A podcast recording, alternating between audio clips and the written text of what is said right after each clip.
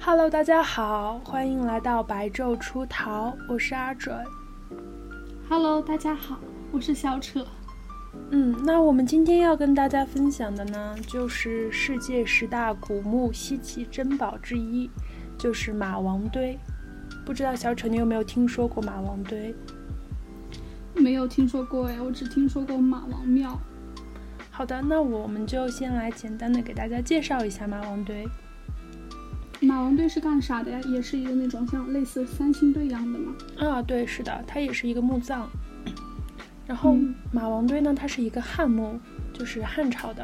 然后它位于湖南长沙芙蓉区东郊四千米的浏阳河旁边的马王堆乡，它是西汉初期的一个家族墓地。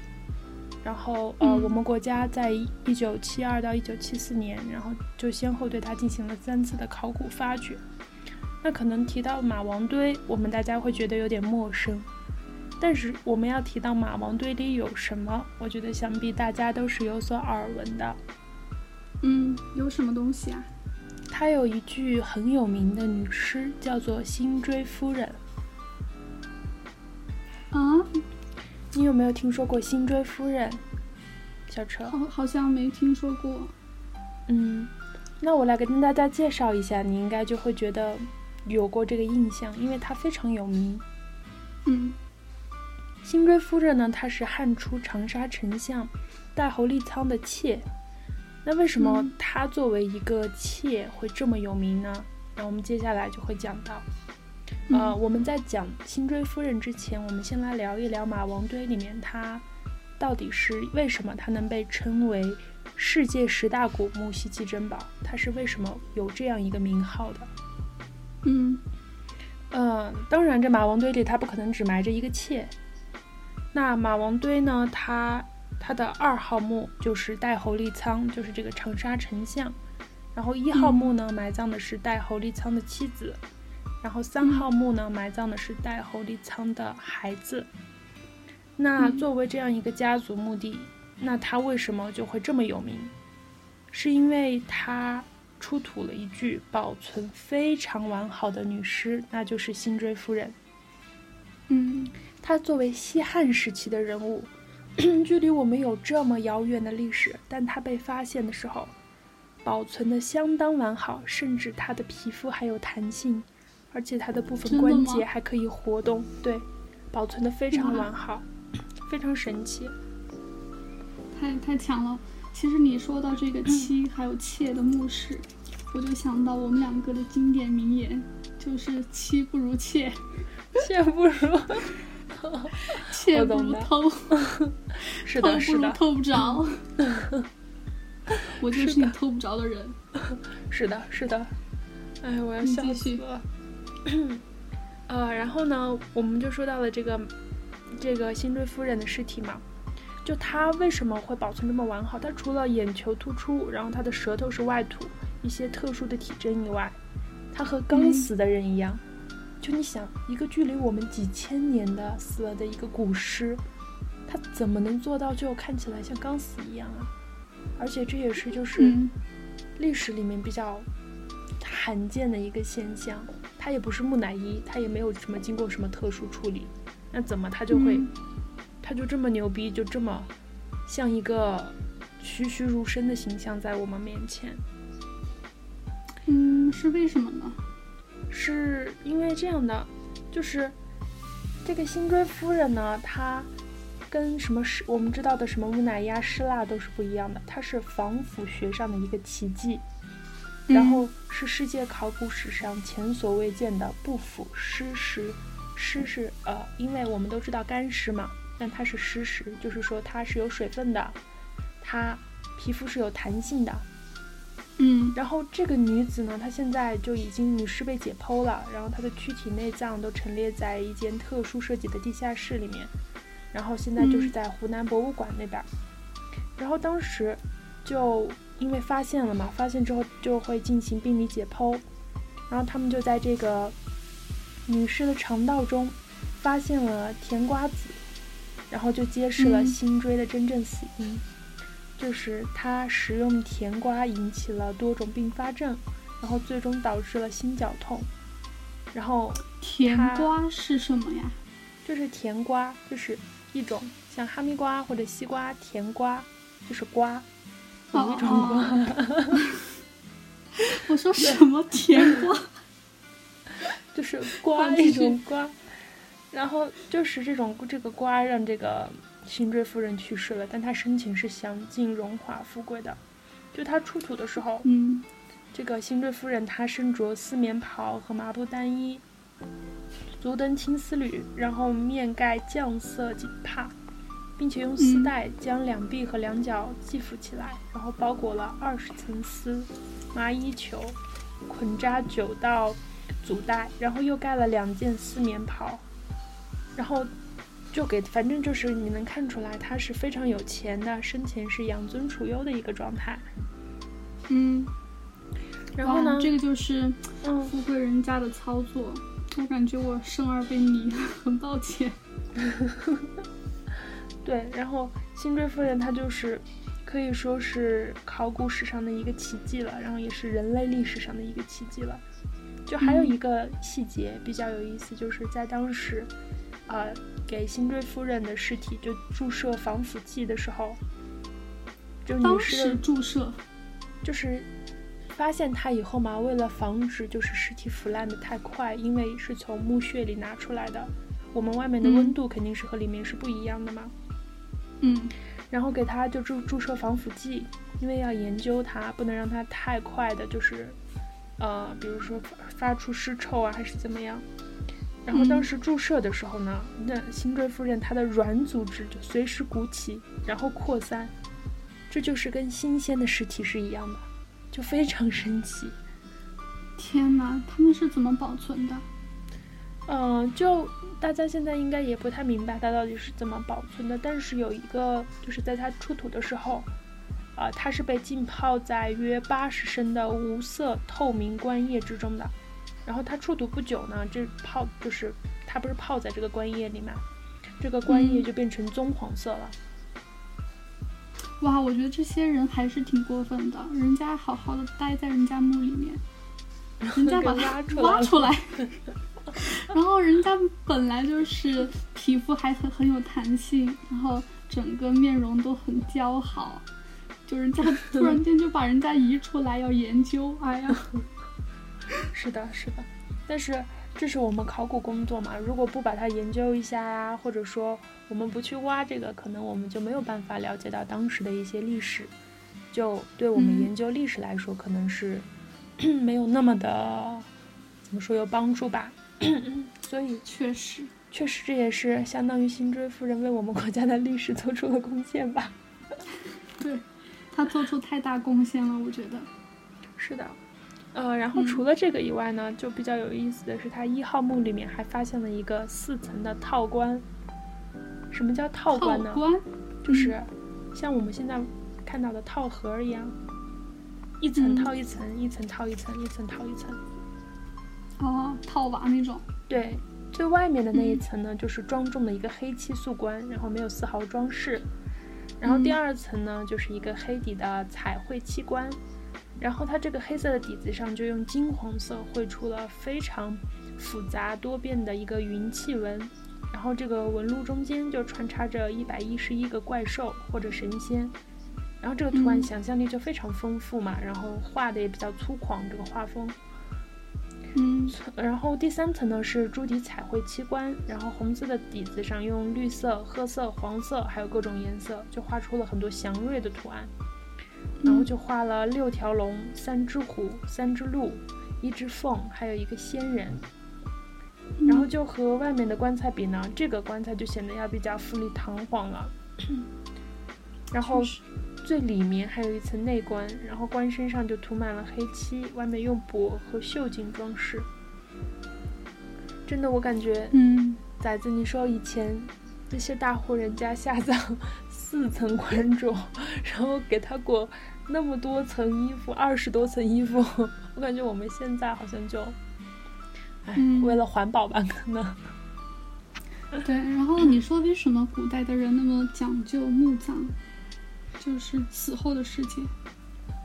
可能就是大家比较那个年代，大家比较相信，就是怎么说，呃，信教吧？你感觉有没有可能是因为这个原因？你说有宗教信仰吗？对，因为我感觉就是在我们国家古代时候，宗教色彩是比较浓厚的，嗯，就是很多呃家族呀，他们有自己的信仰，然后比如说一些小国家，他们也有，然后一些皇帝他们有自己，比如说呃，我们知道雍正他信佛嘛。嗯，就反正可能在那个时期会宗教会比较兴盛一点。嗯，好像很多皇帝到后期都是在寻求长生不老的那种道路哈。是的，我们不是看到，因为这两天我又重新开始看《甄嬛传》嘛。然后呢，《甄嬛传》里面我们都知道，就是我们的大橘猫，就是煎饼。你跟我说它叫煎饼的时候，我当时真没反应过来。它叫煎饼，就是叫果子。啊，就是在《甄嬛传》里的皇帝的那个呃电视剧形象，在那个电视剧形象里面，他是比较就是后期想追追求那种长生嘛，然后就在找那种炼丹的那种术士给他们给他进献丹药。我想到《康熙王朝》里面就是那个主题曲，就我真的还想再活五百年。是的，我真的还想 再活五百年。小丑，如果给你一个机会，让你再活五百年，你愿不愿意？非常非常愿意。就是如果给你一个机会，让你再活五百年，你会在这段时间做什么事情？我会静静的看着大家一个一个。就是我感觉我可能不会做太多什么别的事情，但是可能。就会有一种 虚无感，变换了一种心，对，换一种心态活着吧，可能就会觉得，嗯，这些人世间的小小的繁杂呀，这些大家平时烦恼的小事儿啊，嗯，什么前途啊，大家发愁的这些，我就可能当时就会觉得不值一提了吧，毕竟老子要活五百年。哎，你想一下啊，就是你说如果人真的能活那么久，就只有你一个人。就你和这个社会的纽带都散掉了，就你没有什么特别好的朋友，你的亲人也都死去，嗯，真的好像挺没意思的哈。就如果我是从明朝活到现在的话，我觉得我应该会成为一部哦一个那种史记作家。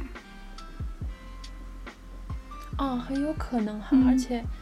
呃，你可能能看到很多，就是在我们现在有很多猜测的一些人，而且我会如实记录，就是，嗯，就很很，其实我们的史记很多都是后来的朝代记录的嘛，就有一些东西可能是有一些，嗯，就改动，因为它不会对当权者的利益让它受损。如果我是从明朝就活到现在的话，我一定如实记录，然后偷偷的一个人在房间里面悄悄记录着，然后等到那种。就是公元四千年，公元四零一四零幺二的时候，他突然间公布于世，然后我说看到没，这个就是真实发生的事情。可能大家会觉得你写的是野史，必定必定，我跟你说。哎，然后呃，那我们再回到马王堆，跑题了，不好意思大家。我们两个日常跑题，马王堆。是的，我们两个真的聊聊聊就聊聊到一边去了。这个马王堆里面，它不只有这个服不服的女尸和官宠，它比较有名的还有它的丝织品，还有帛画、帛书、漆器、中草药等三千余件衣物。然后其中还有比较出名的就是有一件素纱淡衣，就大家应该这个也有听说过，就是没有听说过的。同学应该会就是在以前学历史的时候，在历史书上看到过他的图片。素纱淡衣，它衣长一点二八米，有长袖，重量仅有四十九克。四十九克，四十九克。对，然后制造技巧非常高超。四十九克，你开玩笑吧？一个鸡蛋都有五十克呢。对，它只有只有四十九克素纱产淡衣，而且它有一点二八米呢一长。哇，这个那这个工艺真的很厉害。还是长袖。对对对，真的很厉害。然后它出土的帛画也很厉害，那个帛画是中国现存最早的 描写当时现实生活的大型作品。嗯，就有点感觉跟我们后来知道《清明上河图》那种感觉，就嗯是一种记录哈。描写现实生活。对，大型作品是我们现在中国现存最早的，因为它是西汉初期嘛。嗯哇，好厉害啊！我觉得，就现在的工艺，好像造一个四十九克的，就薄衣衣服，好像都很难做到哎。是的，嗯，如果以后有机会，其实我们也可以聊聊汉朝，因为它，呃，年其实年代也没有特别特别说是一两千年那种，嗯，但是呢，它又有西汉，又有东汉，然后有二十九个皇帝。汉朝和明朝是我最喜欢的两个朝朝代，嗯哦，还有宋朝啦。啊，宋朝我也很喜欢，明朝其实我也很喜欢，但我感觉我对汉朝怎么说呢，没有太多的那种感觉。汉朝吗？汉朝，我是因嗯为我小时候看过一本小说，它是叫它有三个系列，你知道吗？特别出名。嗯，然后一个叫做一个叫做大漠谣，然后后面还有一部你不会要说云中歌吧？对，它后面一部你刚才就云中说到的时候，我。心里就想到你可能会说这个。你还是最了解我。然后大漠谣的那个对大漠谣的那个背景故事，它就是依据霍去病来写的。然后就是当时嗯拍成电视剧的时候，他就改了。就改叫《嗯风中奇缘》就是我的偶像彭于晏和 刘诗诗演的。我记得《云中歌》好像是那个谁演的，Angelababy 演的，是吗？对啊我记，得大宝贝我，们两个还看了。哇，我真的感觉太绝了！真的，我云中歌是那个就是大魔瑶他们的子，就是卫青哦，不是霍去病和那个女主角的后代，他云哥嘛，啊。他们来那个就是当时的朝代，当时发生的一些事情，然后我觉得啊，这个 这个电视剧让我很想死啊！我要被你笑死过去了。然后汉朝还有一个就是我记忆中刘秀，我也很很感兴趣，对。汉朝的。啊，然后汉朝还有一个就是记忆非常深刻的就是刘邦嘛，啊，刘邦，嗯，就感觉刘邦他真的就是一个传奇人物，就感觉他很会善于纳谏。然后因为因为一般古代的帝王脾气都很暴躁，就是他们只会他们只想听到自己愿意听到的事情。如果有人忤逆的话，那肯肯定他们就瞬间跳起来大骂。但是刘邦呢，他嗯就是一个特别特别善于纳谏的人，所以呢，在他手下的人才都比他聪明，但他又特别会管理嘛，所以呢，都为他打天下。我记得有个小故事是刘邦，他当时就是嗯，在一个和霸王在军营的时候，好像当时嗯呃有人来刺杀他还是怎么的，我记不太清楚了，大概故事是这样的。嗯然后他的脚突然受伤，他的好像是胸还是哪儿被刺了一剑，然后但门外有人问他说，嗯，就大王您怎么了？然后他手下就给他建议说，你就别说自己就是嗯受了很重的伤，你就说你自己的脚受伤什么的。他就听那个人的建议，然后呢，嗯，他为什么这样说呢？又因为如果他说他自己受了很严重伤的话，那军心会溃散，所以他在这个时候的想法就是很机智，就一个人能在那么危急的时刻能冷静保持理智，然后说一些对自己的军队可以鼓舞人心的话，我觉得他真的好了不起啊！我现在对他改观了。哇，是的，而且他能屈能伸哈。对对对，还有，我们之后也可以聊一聊关于王莽和刘秀，我觉得他们两个也真的好有意思，王莽和刘秀。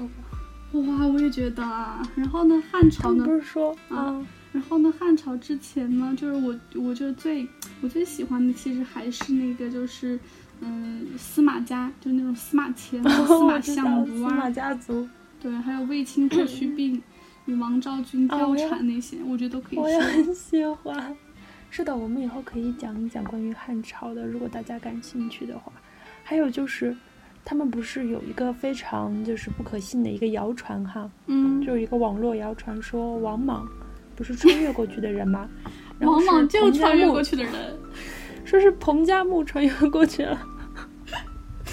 哎，那个，如果嗯观众朋友们感兴趣的话，可以去收听我们的第二期节目，我们讲了彭加木，叫双鱼玉佩那期对。对，彭加木与罗布泊好像是就讲他在那儿消失，然后他们说是彭加木 去当王莽去了。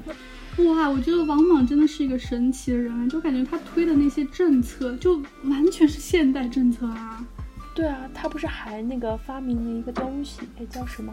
前两天刚看，就和现在的那个非常非常的相似。我好像记得，我就是好像就在那个抖音上还是哪个平台看过，就是就是他完全是像科学狂人疯了一样的行为，就推的那些 政策，就完全是那种和我们现代思想一模一样的，因为他们他们当时还是奴隶制嘛。所以他的思想就很前进，很怎么讲，就是，哎，很先进，是吗？对，就有点先进。他是一个现代人的那种思想去了，对，在那个年代生活的。但后来很，他被很多人讨厌。哦，他不是还说他要那个什么吗？就是以天下田，我看到他这边说王莽当时他是以天下田改曰王田，以王田代替私田，奴婢改成私属。和王田一样，就他不许奴婢买卖，然后他还改革官制，改革币制，规定盐铁官银，山川河流归国有。